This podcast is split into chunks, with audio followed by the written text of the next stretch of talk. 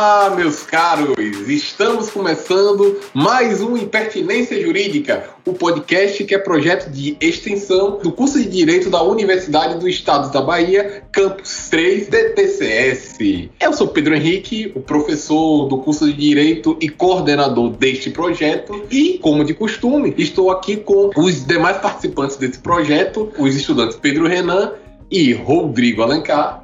Uma novidade, temos uma novidade hoje. A novidade é que mais uma pessoa adentrou neste projeto e agora eu não serei mais o único host deste podcast. Paulo de Tarso está aqui conosco. Paulo, se apresente aí, meu cara. Olá, amigos. É com muita alegria que eu estreio aqui nesse é, programa e já vim aqui na outra oportunidade na, na condição de convidado. E hoje recebi esse convite é, dos demais integrantes para participar do projeto e minha alegria é incomensurável, visto que o projeto do podcast Impertinência tem feito um sucesso grande nas redes sociais e estaremos aqui debatendo mais uma vez algum tema interessante para os nossos alunos do curso de Direito da UNEB, mas não só, para todos aqueles seguidores do podcast, que, como eu já disse, é um sucesso. Então, agradecer a todos os que já estavam aqui pelo convite que me fizeram e vamos lá, vamos hoje ter uma, uma convidada de peso para a gente conversar. Ah, só dizendo, o professor Paulo de Tassi também é professor do curso de Direito aqui da UNEB. E como ele disse, temos uma convidada aqui de peso, também professora do curso de Direito aqui da UNEB, que é a professora Mariângela Ribeiro de Aquino professora do curso de Direito da Universidade do Estado da Bahia, Campus 3, Departamento de Tecnologia e Ciências Sociais. Ela é mestre em Ecologia Humana e Gestão Socioambiental e está agora, né, é, está como doutoranda do mesmo programa de pós-graduação aqui na Universidade do Estado da Bahia do Departamento de Tecnologia e Ciências Sociais. Professora Mariângela, fique à vontade, pode se apresentar. Boa noite.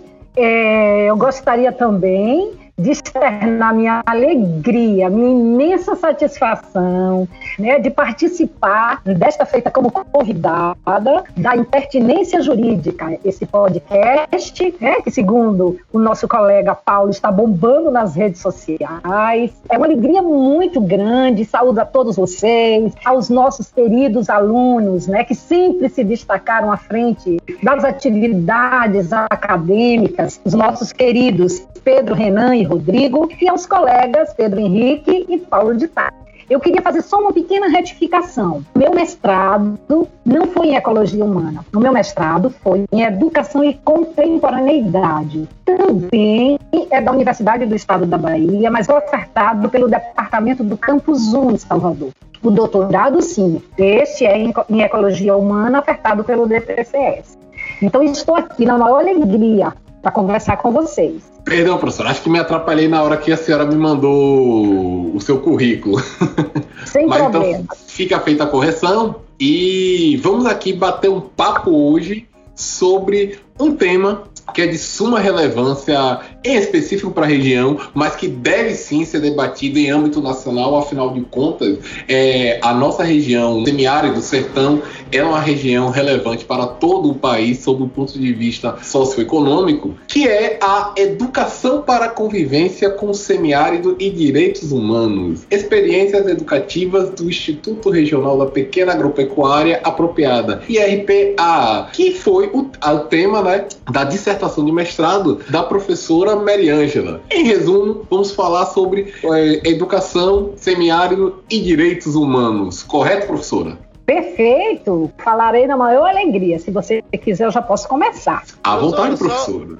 Só, só para provocar um pouco o, o, o debate da senhora também, superando aquele primeiro capítulo, né, que são considerações mais metodológicas, enfim, aqui no podcast a gente faz mais em tom de conversa, então vamos é, é, no, no, tom do diálogo, né? Então, é, no segundo capítulo, a senhora introduz o tema propriamente dito, se a gente pode falar nesses termos, debatendo um pouco a crise, né? A crise neoliberal e a ideia de desenvolvimento sustentável, que é essencial para a gente entender, ao final, como é que seria essa forma de convivência com o semiárido e, em especial, o que a senhora analisa, particularidade do tema, o, o fundipasto, né? Então, nessa perspectiva da crise, eu queria entender como é que a senhora vê essa nova, essas novas transformações que são econômicas, né? Principalmente depois dos anos 70, com o chamado neoliberalismo, nos anos 80, em que a Margaret Thatcher, né, um grande expoente do neoliberalismo, falava que não existem minorias,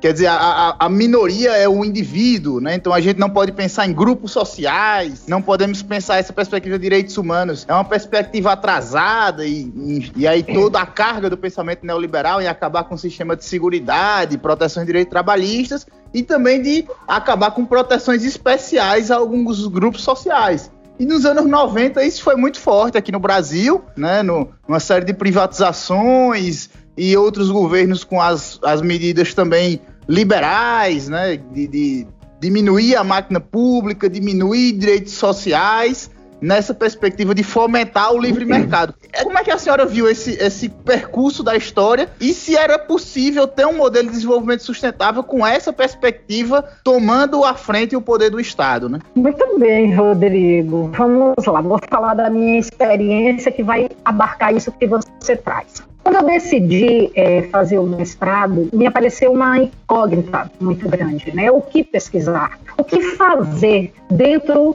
né, de um curso jurídico, né, do direito, e que pudesse tratar de um assunto que, no meu entender, é um assunto de extrema relevância e principalmente para a nossa região, para a localidade. E aí, é, quando eu fui aprovada, é, no curso de Educação e Contemporaneidade, eu me baseei principalmente na contemporaneidade. Né?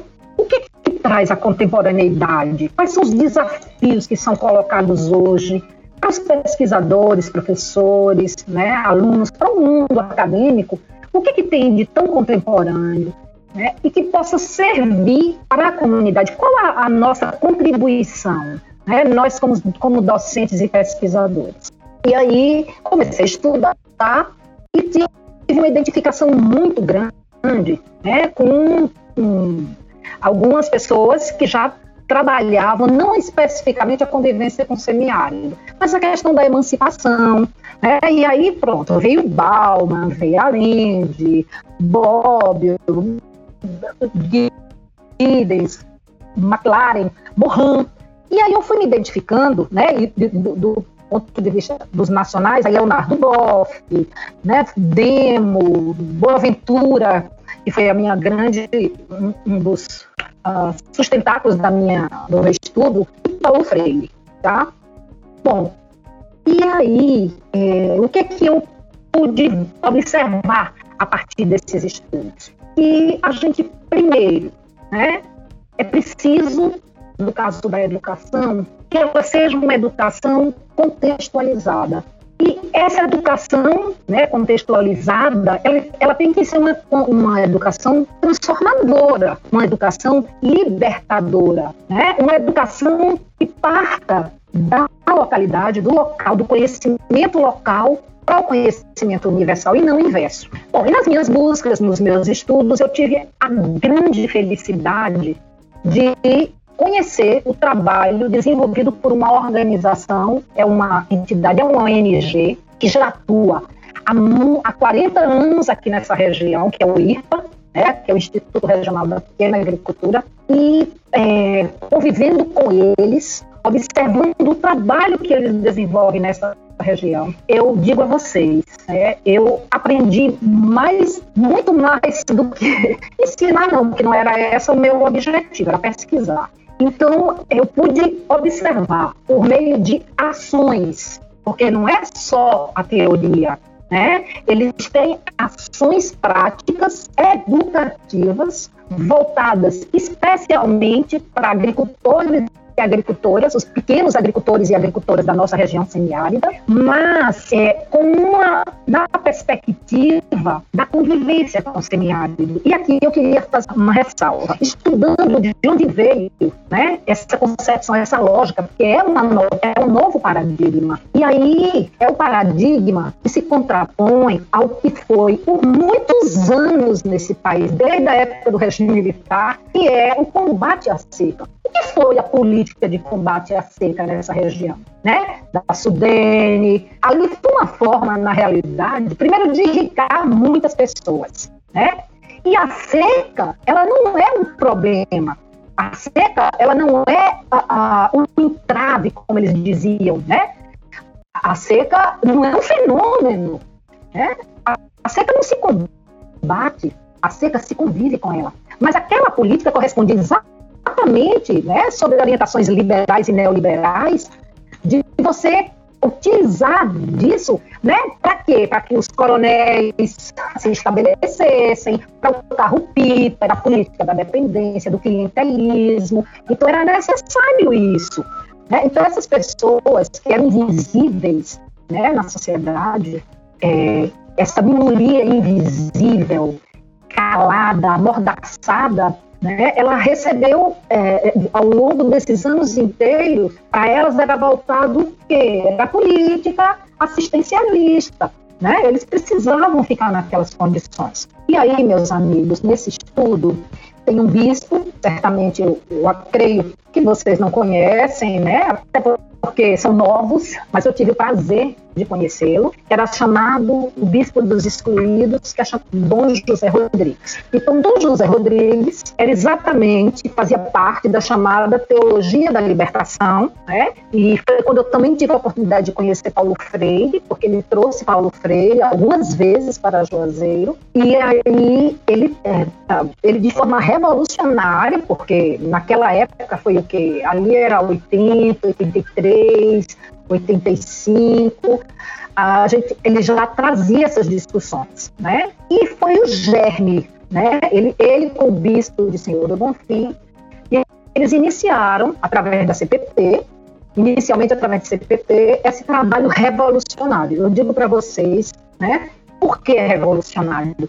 Ele modifica todo um paradigma, né? E começou com um trabalho pequeno, né? Através das, uh, inicialmente através das comunidades de base da igreja. E aí foi crescendo, vieram outros. Eles têm uma, um, hoje um, um convênio com a entidade Miseror, que é da Alemanha, e aí foi crescendo e eles começaram a trabalhar e desenvolver. Né? Hoje tem 40 anos que eles atuam junto a esses pequenos agricultores e agricultoras com essa nova concepção. E quais foram as consequências disso? Era o que eu queria saber na minha pesquisa. Né? Essas práticas redundavam em quê? O que, que essas práticas têm a ver com os direitos humanos? Pronto. Primeira coisa, eu fui conhecer e vivenciar, porque não basta conhecer, você tem que vivenciar. O IRPA, ele tem, ele mantém aqui uma escola de formação, porque a compreensão é que você precisa formar as pessoas para que elas intronizem a, a, essa concepção de convivência com o semiárido. Então, eles mantêm anualmente um uma escola, é uma educação informal, que também é uma forma de educar. E essa, é, da minha vez, eu tive a felicidade de participar com os jovens, eram os jovens do semiárido. Então veio a juventude dessa região inteira aqui, do semiárido, e nós ficamos durante uma semana eu fiquei com eles nessa escola. E aí é, eu pude ver e participar de todas, todos os trabalhos educativos. Né? É, é essa concepção de que ninguém educa ninguém. Na realidade, você soma um conjunto, você traz as discussões, né? você contextualiza o conhecimento, e a partir dessa contextualização, os educandos, eles reelaboram o conhecimento. E aí eu pude ver né, que é, é, princípios, os princípios e temas como a questão da dignidade humana, da cidadania ativa, o que é ser cidadão, né, da consciência crítica, autonomia dessas comunidades rurais que não tinham, elas não têm autonomia, porque enfim, e, e, essas relações né, que são construídas e que foram construídas baseadas em práticas sociais absolutamente injustas e desiguais. Então, assim, são temas né, que são trazidos e estudados. E, e esse estudo gera né, todo um conhecimento e gera uma prática, porque aqueles jovens voltam para os seus lugares né, com a missão de serem é, portadores dessa nova, é, desse novo conceito, desse novo paradigma, né? E, e, e o que é o desenvolvimento? Desenvolvimento para quem? Ah, o desenvolvimento é desenvolvido para quem? E no caso específico, eu peguei as comunidades de fundo e fecho de pasto. Primeiro, ela tem uma peculiaridade, né? Essas comunidades elas são reconhecidas somente no estado da Bahia. Então, em termos, em síntese, o que é uma comunidade de fundo? Né? Você tem uma comunidade que geralmente, geralmente não, na sua grande maioria, elas ocupam uma localidade ancestralmente, elas estão lá muitos anos. Imagine que vem das Seis Marias, que foram aquelas terras, né? Que a coroa portuguesa não conseguiu nem que fosse habitada e nem que fosse é, produtiva, como eles queriam. Então, ela se concentra aqui na Bahia, especialmente aqui na nossa região, e aquelas áreas que não a coroa portuguesa não conseguiu é, que elas produzissem, elas foram colocadas como terras devolutas do Estado, né? Só que aquelas pessoas que não podiam adquirir terras, eram aquelas famílias, os pequenos agricultores, eles ocupam isso há muitos anos. E o que é o fundo de pasto? Então é assim, geralmente são famílias, eles moram próximos um do outro, com relações de compadrio, de parentesco, e eles têm uma área, que é a área coletiva, tá? que é a área de fundo de pasto. Só que eles usam essa área de forma coletiva. Para quê? Para o pastoreio, para a criação dos animais. Não tem cerca, né? ela não tem cerca. E eu, ah, como professora de Direito Civil, digo a vocês, o conceito de posse de propriedade modificou completamente, tá? Eles dão uma destinação coletiva, é uma área coletiva. Então, assim, as relações que se estabelecem ali não são as relações né, de poder. Não, eu, que eu pude acompanhar, porque aí eu também vivenciei né, uma comunidade de fundo de pasto em Uauá, o que eu pude presenciar? Né, eu pude presenciar na prática sentimentos de solidariedade, tá? as relações compartilhadas, as decisões são tomadas de forma compartilhada, e destaco também a relação deles com a natureza. A relação deles com a natureza, a relação de proteção, né? A, a, natureza, o meio ambiente não é um mercado como a gente vê hoje. Né? O meio ambiente tem que ser preservado, protegido.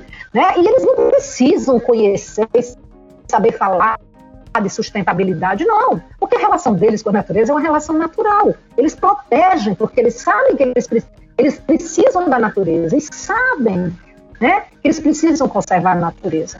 E aí também, lá em Uauá, eu conheci a Coopercook, que acho que vocês já sabem, é uma cooperativa formada de mulheres, onde elas, uh, uh, elas produzem com os produtos da Caatinga, especialmente umbu, o elas fazem geleias, hoje elas já exportam, né? Tem até a cerveja, enfim, diante do que eu presenciei, do que eu vivenciei, eu disse assim, olha, Aqui eu tenho, na prática, os verdadeiros direitos humanos. E aí, Rodrigo, se você deu se você leu uma parte do capítulo, é, eu falo lá, né, quais são os direitos humanos, né, qual é a perspectiva de direitos humanos que eu trago para essa pesquisa? São os direitos humanos emancipatórios, tá? Então, assim, é, porque nós sabemos, né, é, os direitos humanos é, que, que, interessam são os que contemplam a solidariedade, a dignidade humana e a, principalmente a emancipação social.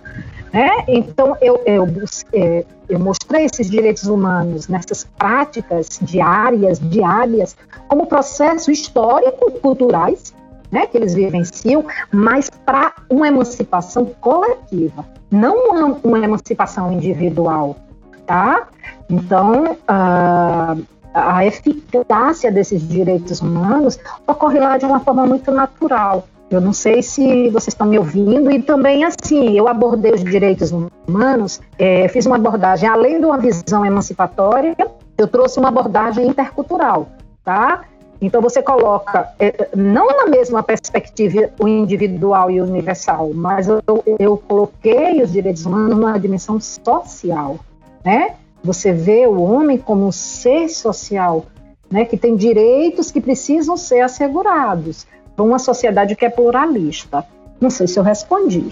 Respondeu sim, professor. Eu fico muito é, é, curioso, na verdade, de compreender isso, né? Como, como isso se relaciona num contexto que é tão diferente para a gente, que é socializado. Eu, no meu caso, pelo menos, já socializado no meio urbano, sem muito contato com esse tipo de prática eh, cultural e emancipatória, como a senhora bem falou. Mas aí a gente tinha até conversado antes e PH ficou em, com, na cabeça como é que seria a educação disso, né? Qual, não, é não é, Pedro Henrique, como é que seria essa, essa, essa questão Sim. do processo pedagógico se isso tem interferência, né? Eu compreendo o que você me pergunta. Deixa eu lhe dizer.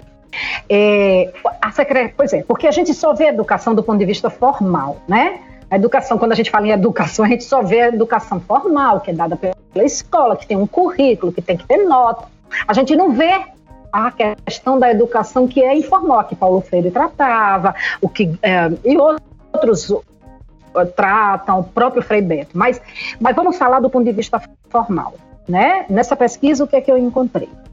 O IRPA conseguiu, é, um, eles fizeram, né, na realidade, um convênio com a Prefeitura de Curaçá, né? Foi a Secretaria de Educação da época em Curaçá.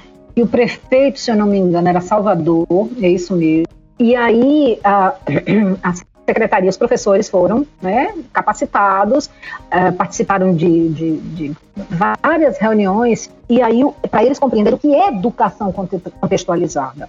Então, assim, eles começaram, eles levavam temas para a sala de aula do contexto dos alunos, que é, por exemplo, geografia, tá? Então, primeiro o aluno precisa saber onde ele está, qual é a história dele, onde ele mora, onde ele vive, o que significa território, que é pertencimento. Então você parte do pertencimento. Eu pertenço a um local, né? Eu, eu, pertenço a esse local que tem uma história, porque essas pessoas não, não aparecem nos livros didáticos. Essas, essa história não é contada, porque os livros que nós temos e, e o que estudamos é do ponto de vista colonial, né, da classe dominante. Então, assim, você vai quebrando paradigmas por quê? Então eu vou te falar. Então, por exemplo, a geografia. Então aí eles começaram a trazer temas é o que já fazia Paulo Freire. Então, temas da região. Então, eles se localizavam ali. Tá, eu pertenço a esse lugar. Né? Qual é a minha história nesse lugar? Pronto. Quando ele se situa, ele parte para a geografia né, externa. O que que esse meu lugar representa uh, no contexto da geografia maior do Brasil? Tá? Você não fica só no estudo da localidade. Não, não é essa a ideia né? Porque aí você também não emanciparia. A questão é você se apropriar, você dar a eles esse suporte né, de pertencimento e que essa história também que foi contada, os livros de história, né, a história contada sempre foi a história né, dos colonizadores, que a gente já sabe dos, uh, do ponto de vista da classe dominante. Então, assim, aí eles escreviam. A produção de texto é muito grande né, dentro dessa área de convivência com o semiárido. Eles escrevem, eles produzem textos. Né? Eles não só leem, eles produzem. E a partir do momento que eles produzem, eles se reconhecem como seres sujeitos de direito. Rodrigo, é impressionante a mudança de comportamento desse jovem, tá? Esse jovem, por exemplo, ele não vai mais querer ir para São Paulo como foi antes, né? Achando que São Paulo ou qualquer outro lugar fora daqui é que é a grande solução, né? Onde tem o, o desenvolvimento e nada. O que, que aconteceram com os nordestinos que foram, que saíram? Esse êxodo? É, eles se transformaram em quê lá? Lupem, mão de obra barata, né? Muitos, inclusive, desejavam voltar e nem conseguiram. Então, assim, aí qual é a consequência disso? Né? Você fixa o homem e a mulher do campo, aí o jovem também, certo? Na localidade. Você discute a questão, por exemplo, hoje da segurança alimentar, né? Vocês estão vendo, na realidade, o campo produz o que a gente consome. Né? É, e aí, pronto, aí desenvolvem hortas comunitárias tá? e vão se fortalecendo. Né? Então, o Curaçá fez isso. O problema é que, quando muda o governo, né? obviamente, o que sucedeu Salvador né? não deu prosseguimento, mas ficou lá. Você tem uma semente, você já formou, hoje você tem. Eu lhe digo porque eu convivi com várias comunidades de fundo de eles têm hoje uma compreensão, eles têm um empoderamento, tá? Eles não têm uh, a força política necessária para ir de encontro, que é o que eu vou falar mais na frente, né? Que já é a minha tese agora do doutorado. Mas eles já têm uma noção de pertencimento, de organização. Professor, Aqui em Juazeiro. É, eu, eu pensando aqui diante da, da, explanação, uma vez que a professora Meriângela é professora de, de, Direito Civil na UNEB e, portanto, é, deve ter convivido com alguma tensão entre é, essa, essa terra tradicional, e aí é bem interessante esse ponto que a senhora coloca acerca é, justamente é, dessa particularidade da Bahia de ter essas comunidades fundos de pasto, e terras tituladas. Então, assim, é, eu queria lhe ouvir como é que foi a percepção desse choque de um direito é, onde a titulação da terra foi justamente aquilo que, que, que foi consagrado aqui na nossa, na nossa ordem jurídica, por assim dizer, por influência europeia, e essa, e essa terra tradicionalmente ocupada. Eu lembro que o artigo lá 68 da DCT traz a tentativa de solucionar isso das disposições constitucionais transitórias no que diz respeito às, aos quilombolas. Uhum. Mas os uhum. quilombolas, você tem esse quadro no, no, no Brasil inteiro, digamos assim. Já uhum. essa comunidade fundo de pasto, como, como foi interessantemente bem observado, é algo que é um fenômeno jurídico, social, sociológico que ocorre estritamente na Bahia. E uhum. aí não teve essa contemplação constitucional, até porque não tem essa envergadura do, do, do país inteiro. Então, como é, como é que foi essa tensão entre. É, se existe, na verdade, essa tensão entre terra titulada e terra tradicional, uma vez que a ocupação se dá pelo passado tempo, pela ocupação secular daquele pedaço de terra? Ah, excelente, Paulo, sua pergunta e sua colocação. Olha, essa tensão é o que ocorre permanentemente. É a grande tensão e o problema enfrentado, especialmente pelas comunidades de fundo de pasto aqui na Bahia. Como você disse, né, é, a Constituição Federal permitiu né, aos quilombolas que se reconheceram num processo de, de auto-reconhecimento simples, de certa forma, foi, lhes foram concedidas a titularidade de terra. Então, não é um problema que os quilombolas enfrentam. O problema aqui, especificamente na Bahia, o que, que aconteceu?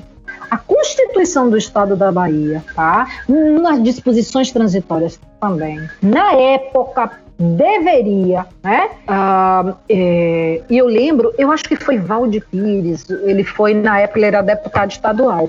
Foi, parece-me, salvo engano, que foi o único que na época defendeu que também se concedesse a titularidade. Mas o que, que aconteceu? Não tinha maioria, e o que se, ficou consagrado no, na Constituição da Bahia é que essas comunidades tradicionais ocupadas tradicionalmente né, é, por essas áreas chamadas de, de terras devolutas, elas não iria ser concedida a titularidade. Tá? Elas receberam, estão ainda em processo, e Pedro Henrique, inclusive, como também é da PGL, sabe, deve acompanhar. Né? Elas recebem o chamado direito de uso. Eles têm, o, que na realidade não é uma titulação, né?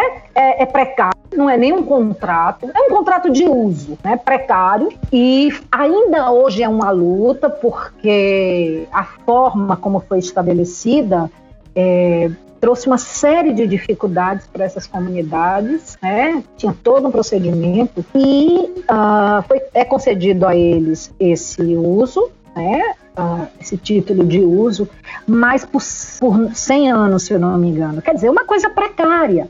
Então, assim, eles continuam uh, sem proteção jurídica. Ah, o exemplo, Paulo, que você traz, que é o que eu estou estudando agora. A gente tem observado, ultimamente na Bahia, um crescimento, né? Eu digo isso porque eu, eu também estou pesquisando, um crescimento muito grande das, dos empreendimentos de mineração e de eólica. Tá? Hoje, uh, o governo da Bahia coloca isso como uma prioridade. Com o ocorrido em, em Minas Gerais, muitas empresas elas estão vindo para aqui, né? A eólica né, descobriu aqui tem um corredor de vento, né? E está ameaçando serras aqui mesmo perto, em Jacobina, Jaguarari, Juremal, Centro-Sé. Quando não é o empreendimento eólico, é o empreendimento mineral, que é o que eu estou estudando, que são os impactos minerais. Ora, o que, que acontece com esses empreendimentos? Eles justamente, né, eles ocupam essas áreas.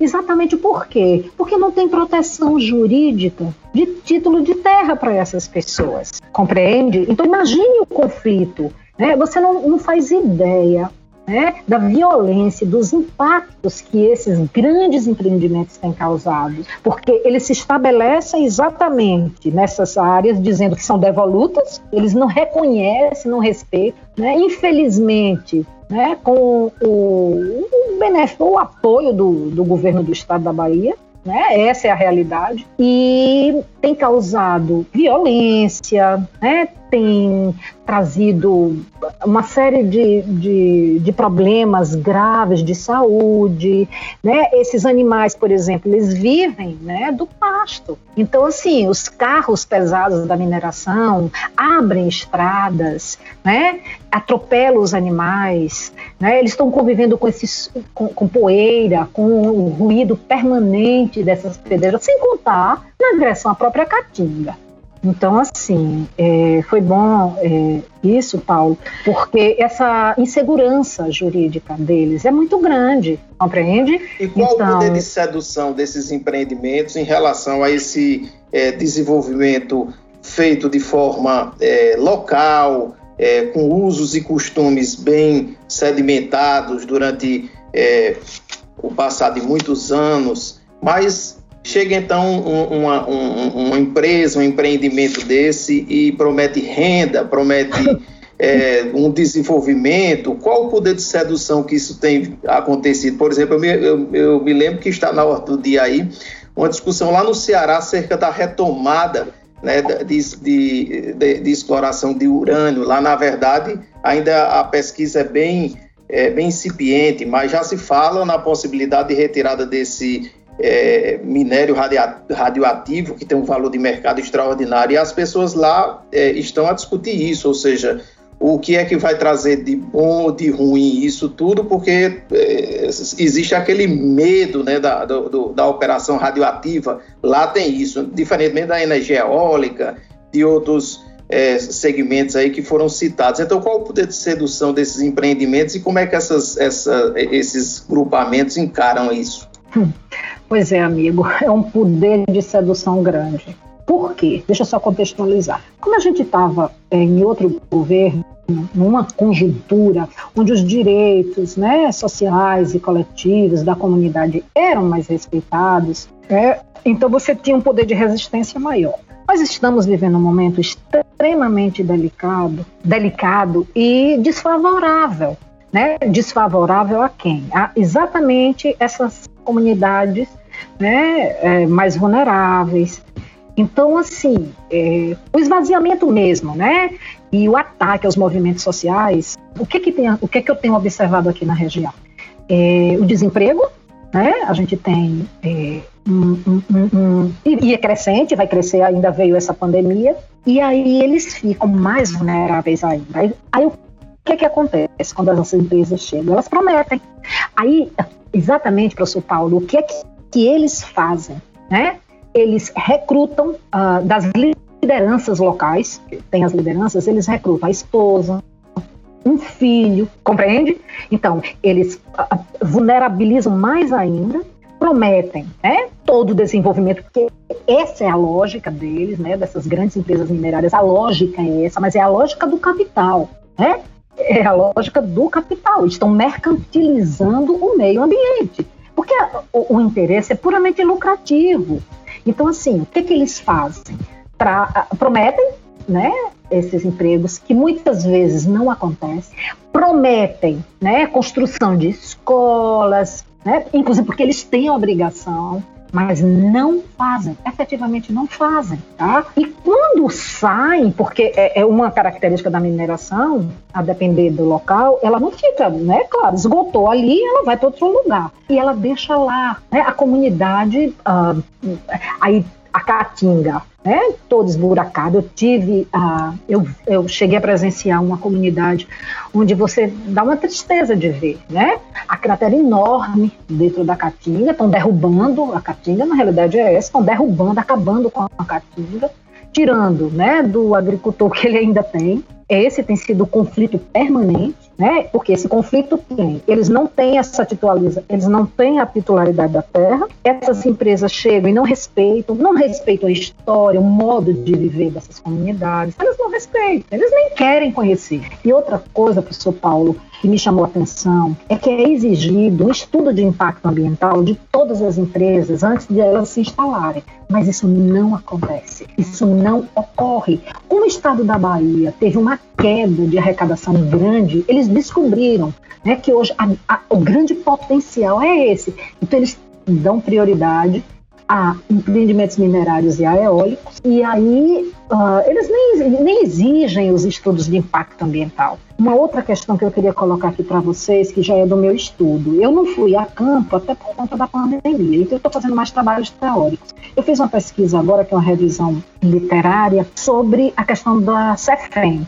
A CEFEM é a chamada uh, royalties da mineração, tá? Então, o que é que diz a legislação? Que as comunidades, as cidades, né, onde ocorre a mineração, elas têm que receber é, uma arrecadação a título de CEFEM. Então, o município fica com 65%, o repasse maior é para o município. A União recebe, o Estado também, e 65% é para o município onde ocorre a mineração, ou até as cidades onde são impactadas.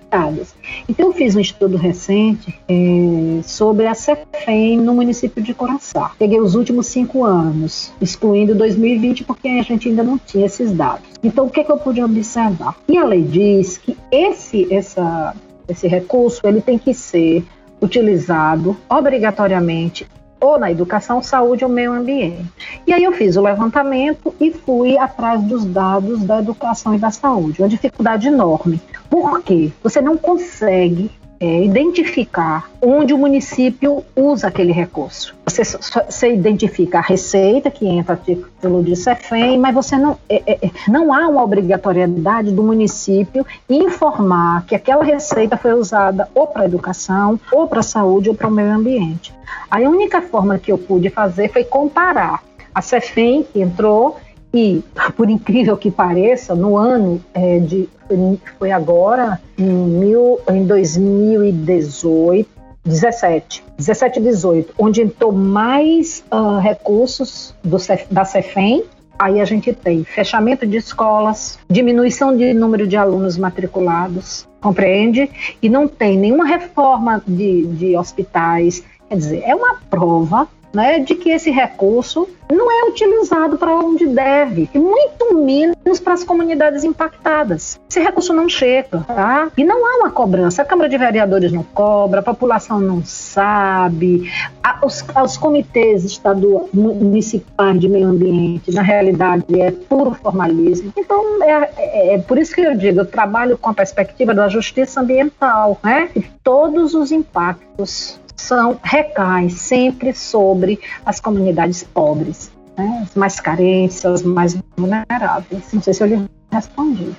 Professora, é, pegando um gancho nessa, nessa sua fala de que as empresas devastam e prejudicam o meio ambiente, é, só fazendo uma analogia aqui com Petrolina, que você se afasta um pouco da cidade aqui e o que você só vê é terreno loteado para construção de condomínio. Uhum. São grandes áreas, grandes áreas, e você só vê loteamento, loteamento, loteamento. E que na cidade está começando a aparecer uma série de problemas sanitários e de de mosquito que invade, que manifestação de mosquito, potó, essas outras coisas. Mas voltando para a questão da convivência com o semiárido, professora coloca no livro que no livro não, na dissertação, é, que está em busca de uma a convivência com o semiárido, com o semiárido é uma nova racionalidade de não combate à seca, né? Uhum. É,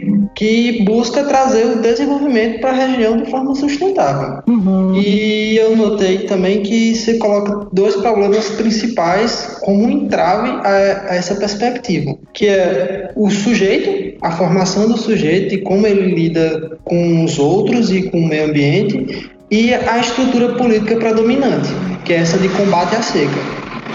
É, então, diante dessas duas dois entraves, de que forma é, a senhora vê é, a questão do desenvolvimento aqui na região, tendo em vista que ainda é predominante é, essa política de combate à seca e que foi por muito tempo é, tentado conviver com o semiárido aqui e nada mudou. Continua os problemas de sempre. Então, Pedro, é, na realidade continuam os problemas, meu amigo, porque a estrutura política, né, daqui econômica, é voltada para o que aqui especificamente, né? Para o agronegócio, né? É o agro negócio. Então, assim, é tão engraçado quando você, por exemplo, pega um avião, né, e sobrevoando para descer aqui aí no aeroporto, você vê áreas, a caatinga, e você vê aquela área verde enorme, né? Só que o, o agronegócio, a lógica do agronegócio não é desenvolver a região,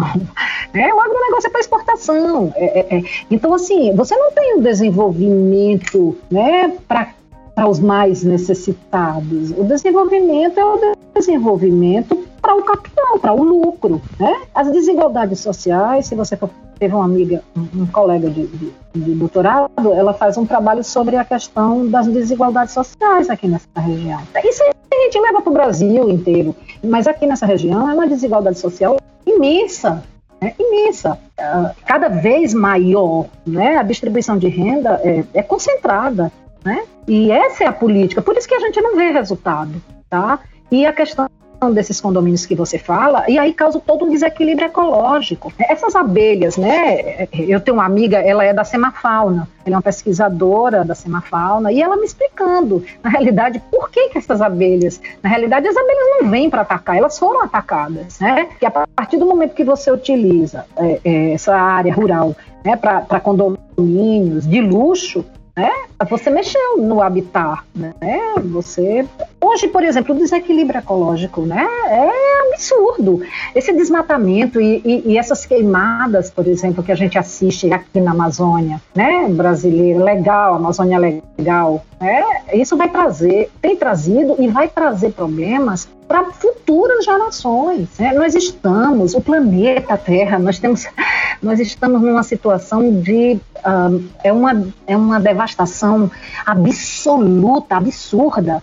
Né? A gente ainda nem sentiu os impactos desse aquecimento solar e os países que mais poluem não admitem, né? saem dos acordos. O Brasil, né? infelizmente, né? elegeu um presidente né? que que é um capacho dos Estados Unidos e, e um um, ministro da, do meio ambiente que, desculpem, né, tem a cara de pau, não sei nem se é essa expressão, de dizer que não, que esses incêndios é por conta do clima, porque tem muita umidade na floresta e nunca o governo ah, combateu tanto o desmatamento. Quer dizer, é, é, a gente assiste a isso né, de uma forma é, e assim, estarrecedora e inerte, porque a, a sociedade está inerte diante disso. A gente não encontra mais aquelas, aqueles movimentos, né, que, por exemplo, eu participei, né, no, acho que o professor Paulo também, onde a gente tinha reação da sociedade, dos estudantes. A gente não está vendo nada disso, entendeu? Então o momento é propício exatamente a isso, aos grandes empreendimentos, né, a, a esse capitalismo cruel, desumano, que busca o lucro. Então, nesse contexto, nesse paradigma, o desenvolvimento só vai chegar para uns poucos. Aí vai aumentar a desigualdade social e os problemas sociais eles vão se avolumando. Infelizmente é essa a realidade que a gente está vivendo. Professora, minha querida. É, Oi, tô, chamando, chamando, de professora porque ela foi minha professora também. Só não pode dizer minha idade, porque até Paulo me chama de professora. Nesse Diga, caso, melhor a gente nem falar a nossa própria idade, né? Até Paulo, viu? Ai, eu tenho um carinho tão grande por vocês. Mas veja só, professor, olha, eu estive aqui reparando e teve um podcast nosso em que a gente trabalhou aqui o ensino jurídico e direitos humanos. E vendo toda a sua fala sobre a questão da educação no semiárido, a maneira como a questão ambiental no Brasil ela, está, ela é encarada como esse ministro da saúde, meio ambiente, ele conduz as políticas públicas ambientais sempre no sentido de não ter políticas públicas ambientais, mas sim você desenvolver uma política econômica muito mais agressiva e muito mais invasiva. E isso me remeteu ao seguinte: essa visão que a gente tem sobre a questão ambiental, especificamente a questão do semiárido, essa a maneira como nós que estamos de fora, evidentemente é, nós aqui por coincidência, né, todos somos só- é, hoje no podcast todo mundo aqui é da região do semiárido. Não foi programado, gente. Evidentemente a gente mora aqui, mas é, de uma certa forma há um distanciamento muito grande da nossa realidade com a realidade do semiárido, de maneira que isso pode nos levar muitas vezes a ter um prejuízo na maneira como nós encaramos as relações socioeconômico-ambientais lá. E pegando o gancho do outro podcast com em relação à educação e ensino jurídico, uma coisa, uma questão que eu gostaria muito de lhe fazer é como se dá a senhora, enquanto professora de direito, professora de direito civil, já trabalhou com questões muito pertinentes como a questão da terra, né, propriedade, como é que a senhora vê esse trabalho de se compreender o que é o semiárido dentro da sala de aula no curso de direito? Então, vamos lá. A gente às vezes não se sente do semiárido, Pedro, porque a nossa educação em sala de aula é aquela história, né? Era educação colonialista mesmo. O que, que a gente estudou sobre os índios, né? O que, que a gente sabe sobre essa cultura indígena? O que, que a gente conhece sobre a resistência, né, desses índios? O que, que a gente sabe sobre o extermínio que foi feito né? Eu lembro que quando eu estudei, eh, eu tinha medo do índio, porque o que me passavam era que o índio era para matar, para destruir. E aqui, né, que nós somos dessa região. Não é o que o presidente fala hoje em dia? Exatamente, exatamente. Que o problema, ele não disse que quem está desmatando são os caboclos e os índios, né? Então, essa educação precisa ser desconstruída, né? Ela precisa ser desconstruída, inclusive na universidade. A gente precisa ter um curso, né? E aí voltando para o curso de direito, mas um curso de direito que trate, né? É, não, não. O direito tem que estar a serviço da sociedade, né? E, por exemplo, dentro do dia, é, é, é, como é que você trabalha concepções, por exemplo, de propriedade? É, obviamente, vive no sistema capitalista, né? E a propriedade capitalista. Muito embora a Constituição fale né, que a propriedade ela tem que exercer uma função social, que aí já foi fruto da mobilização na época né, da elaboração da Constituição. Então, naquele momento, e eu tive até o prazer de participar em Brasília de encontros né, com as constituintes, as mulheres. Então, muitas coisas a gente conseguiu avançar, mas a gente precisa trazer, por isso que eu acho interessante esse tema que você dá, né, essa impertinência jurídica. Então, assim, é trazer impertinência para dentro da universidade, para quebrar tabus, né, para quebrar paradigmas, tá? para discutir uh, os direitos do ponto de vista do coletivo, da minoria, tá? Da minoria, ela que precisa do direito, os, os outros têm direito, tá segurado, entendeu? Então, é aquela história, né? A gente ensina uh, qual é o nosso compromisso, né? É, é, ideológico isso, sim. Isso não é partidarismo, isso é ideológico. Né? Você se posiciona, o conhecimento serve para quê? Né? Para mim é para emancipar Né? Tem, tem alguns professores que acham que não, é um instrumento de controlar aluno, né? de, enfim, de domesticar. É, não é. A, a, a, educação ela tem que vir para emancipar né? e uh, colocar, no caso do direito, né, que, que, os nossos alunos eles têm uma visão crítica, né, que eles entendam uh, esse direito, ele deve servir para a libertação. Parece uma coisa meio dogmática isso que eu estou falando, mas não é. Uma coisa, Pedro, que me chamou bastante atenção né, na minha pesquisa no campo é que é, é, essas questões que a gente na academia sofre né, sofisticadamente fala de solidariedade, de respeito ao outro. Lá, Pedro, é, essas pessoas que vivem em comunidade, isso é, é tão real para eles, é, é, faz parte né, do, do, dia a dia, o respeito, a solidariedade, a comunhão, tá? a convivência. Então, assim, a natureza é, é para ser preservada. Eles, isso é uma coisa natural, né? É, porque eles sabem que precisam da natureza. É, a natureza é, é, é a nossa vida, tá? Se a gente, se o meio ambiente continuar sendo né, devastado na forma como tem sido e esses últimos anos de uma forma muito mais intensa, é, é a sobrevivência do planeta mesmo que está correndo risco. Né? É, são coisas absurdas que têm acontecido. É, eu, eu enviei um trabalho agora para a Conferência da Terra, que vai acontecer em Fortaleza. E, e, meu artigo, é, quer dizer, está para análise.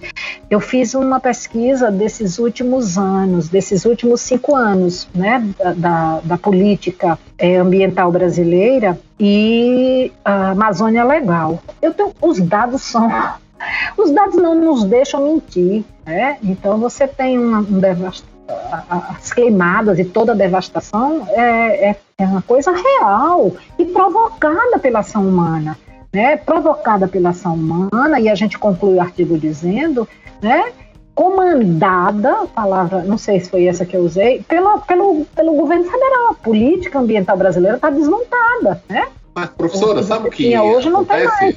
Sabe, sabe o que acontece? Sabe qual é o grande problema? E é interessante que a senhora coloca né, na, sua, na sua dissertação, traz como um, um dos elementos para a compreensão do tema é que a gente precisa compreender. É, há uma compreensão, e voltando mais especificamente para a questão do semiárido, né, mas que também se aplica a toda a questão ambiental, você é preciso compreender aquele contexto como ele é, como capaz de é, convivência, como capaz de se poder desenvolver vida ali e não como um problema. E o governo federal ele faz justamente o oposto, né? Porque essa política do ministro Salles, que tenta levar o povo numa doutrinação de que a o meu é, política de em relação aos índios, por exemplo, que o próprio presidente já falou abertamente, são pobres coitados, nós temos que ir lá educados, temos que ir lá trazer né, a civilização para eles. Ou seja, a gente educa nossas pessoas, a gente doutrina nossas domestica, crianças. Domestica, a palavra é essa, domesticar.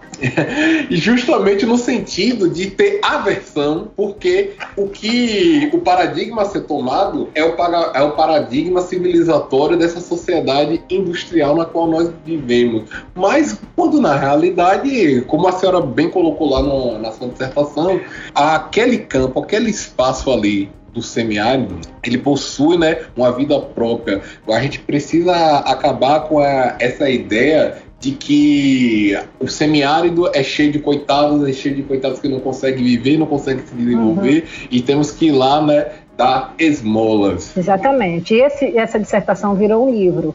E aí eu até aproveito a oportunidade para quando formos é, é, publicar, não, ele já foi, tá? Eu estendo o convite para que vocês participem, tá? Porque eu ainda creio muito, sabe? Eu ainda, apesar de tudo, eu tenho muita esperança. E a minha esperança é na educação, tá? É essa educação que transforma, que liberta, entendeu? E que valoriza esse homem e essa mulher, né? Eles eles têm uma história, eles têm uma vida e, e eles são capazes de transformar né, a, o local onde eles vivem. Né? Aquele, aquele chão rachado, aquela imagem que a gente tinha, né? O sertanejo castigado, sofrido. Não tem isso não, entendeu? Não tem isso não. Professora, o, a conversa está muito boa, mas a gente já está aqui começando a estourar o nosso tempo. Ah, vocês é devem estar tá cansados de me ouvir também, eu falo demais.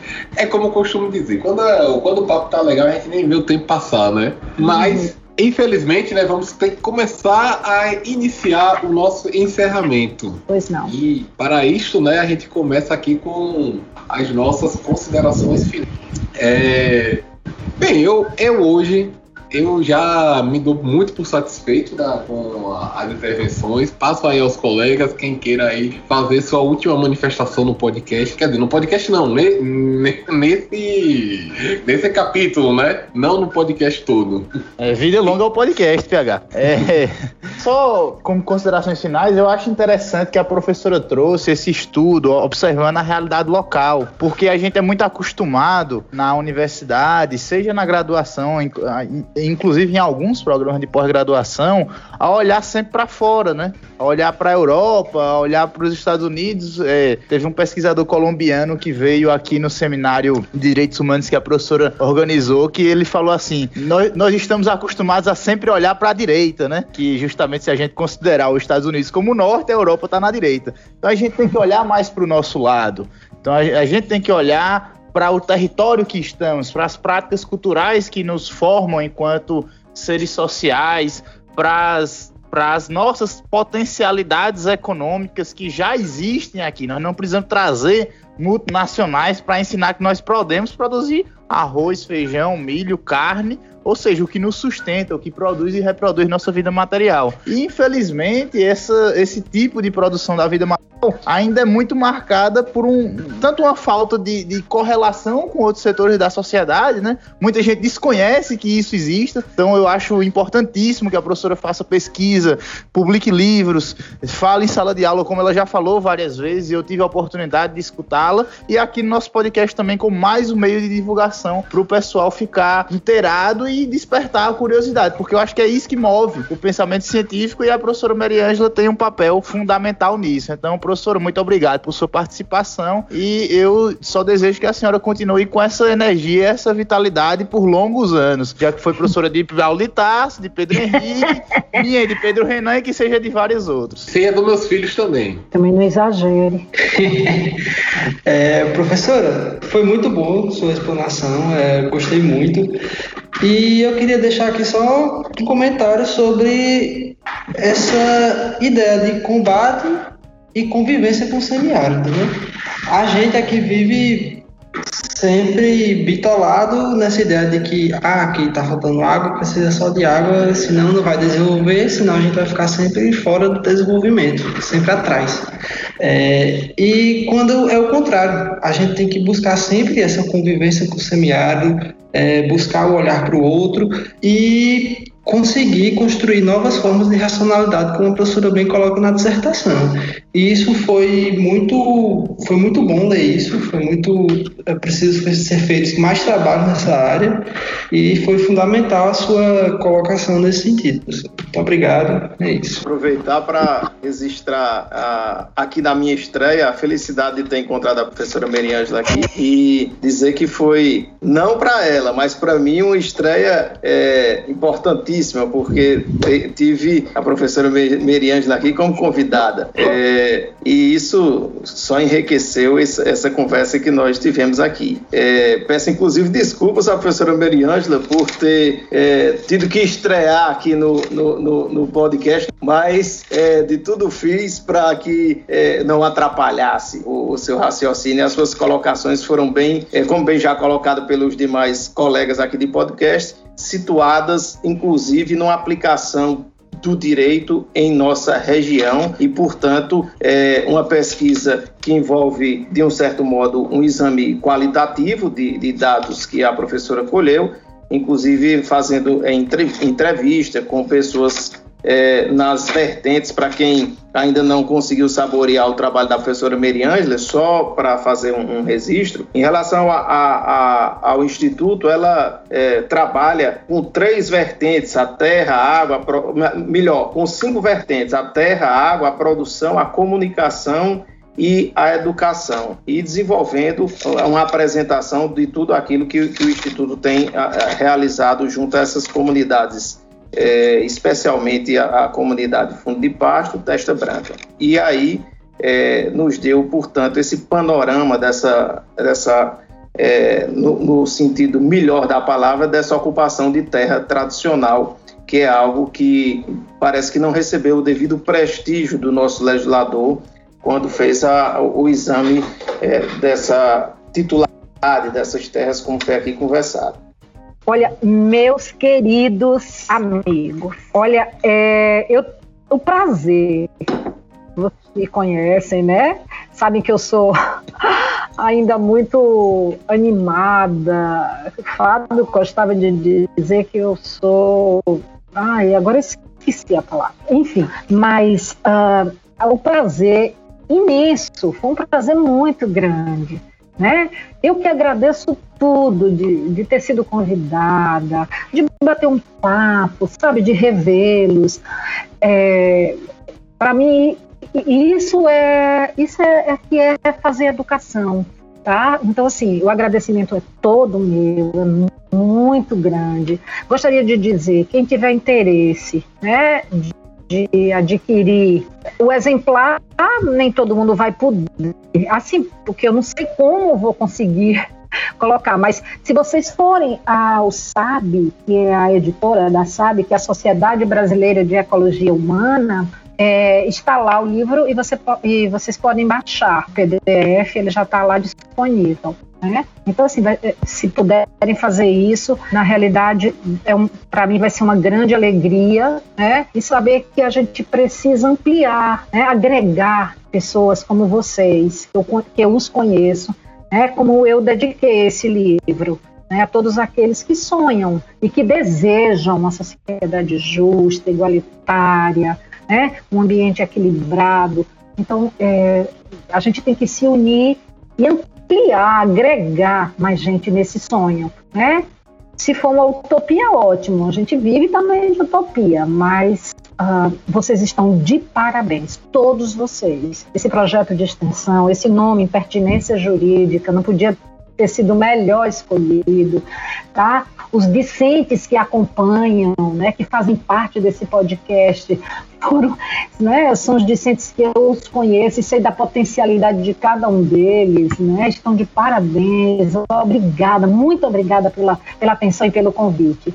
E aos meus colegas, né, Paulo de Tasso, né, ele sabe da admiração que eu tenho por ele, né, da postura dele como professor. E Pedro Henrique, é, ele disse, é, foi meu aluno e hoje meu colega, né? Então, assim, a gente só fica feliz. Eu agradeço de coração a vocês, tá bom? Muito obrigada por essa oportunidade. E sigam adiante na impertinência jurídica. E continuo à disposição, né? O que eu puder contribuir vai ser um grande prazer. Para concluir, né, temos aqui sempre a nossa dica cultural. Professora, gostaria de dar alguma dica? então, vamos lá. É, tem o um livro chamado A Cabeça Bem Feita, de Edgar Morin, tá? Ele trabalha muito sobre isso. Ah, tem também a Pedagogia dos, de Oprimidos, de Paulo Freire, e tem também outro que eu poderia, que eu gostaria de indicar, e a Física da Alma, de Goshuane. Também um, são leituras de minha cabeceira. E no mais, é, assistam a bons filmes, ouçam boas músicas, um, e vamos culturalmente a gente está precisando dar uma melhorada nessa, né, nesse nível de cultura desse país. Então, é, são essas as sugestões que eu dou. Sim, tem uma outra. Não deixem de assistir o podcast Impertinência Jurídica. Muito obrigado. eu te agradeço. Pessoal, fique à vontade. Pegando carona aí, já que eu falei do pesquisador colombiano, né? E agora pegando carona também nessa ideia de regionalizar mais o pensamento, e eu tenho uma visão que se fortaleceu mais a partir dos últimos estudos, que a América Latina só pode ser compreendida enquanto uma só e não enquanto as divisões dos seus territórios, né? Ou seja, só pode ser compreendida enquanto pátria grande. Minha indicação hoje é um livro, né? Um livro de um escritor colombiano, Gabriel Garcia Marques, que o título já diz muito bem para que ele veio, né? E já que a arte nos dá um suporte para a vida, né? A arte existe e a vida não basta. Minha indicação de hoje é o amor nos tempos de cólera de Gabo. Ah, beleza. Como falamos aqui um pouco acerca da construção do jurista no Brasil, especialmente as suas influências, minha indicação hoje é a história do direito de Antônio Carlos Volkmer, que nos faz compreender bem porque assim pensamos e porque tivemos que importar é, e adaptar, muitas vezes de forma inadaptável, muitas instituições jurídicas que não é, se encaixam com a, a, formação do nosso povo.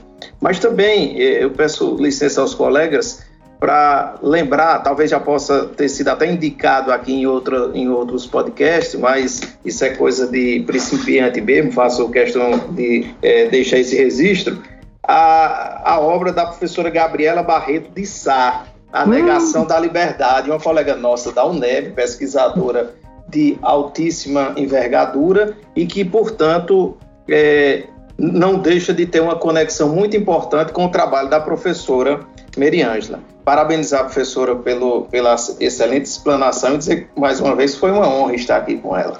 Obrigada. É, a professora falou do, da devastação predatória das empresas aqui na, no, não só aqui, né, como no meio ambiente, como no geral. E eu me veio à cabeça o livro do Eduardo Galeani, As Vias Abertas da América Latina, né? Que ele traz uma grande pesquisa sobre a exploração aqui na América Latina, a exploração dos povos, a exploração do meio ambiente. E eu coloco essa como uma dica cultural.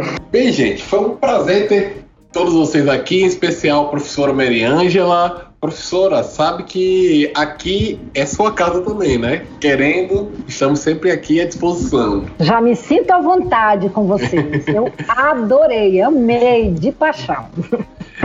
E Paulo, meu querido amigo Paulo de Tarso, se prepare, porque daqui a alguns próximos podcasts, alguns dizem que talvez o próximo mesmo, né? Você vai sentar aqui nessa cadeira e você vai fazer as honras. Vai ser uma missão quase impossível, viu? Substituir Pedro Henrique é algo que eu já entro rendido. É, ser tão ruim quanto eu sou é quase impossível mesmo, Paulo. Aí não se preocupe, não. Brincadeira, rasgações de cedo à parte. Pessoal, Prazer enorme sempre estar aqui com meus amigos Rodrigo, Pedro, agora Paulo, hoje com a professora Mariângela e com você, nosso ouvinte, você que está aí fielmente sempre nos ouvindo, ou você que está começando a partir de hoje.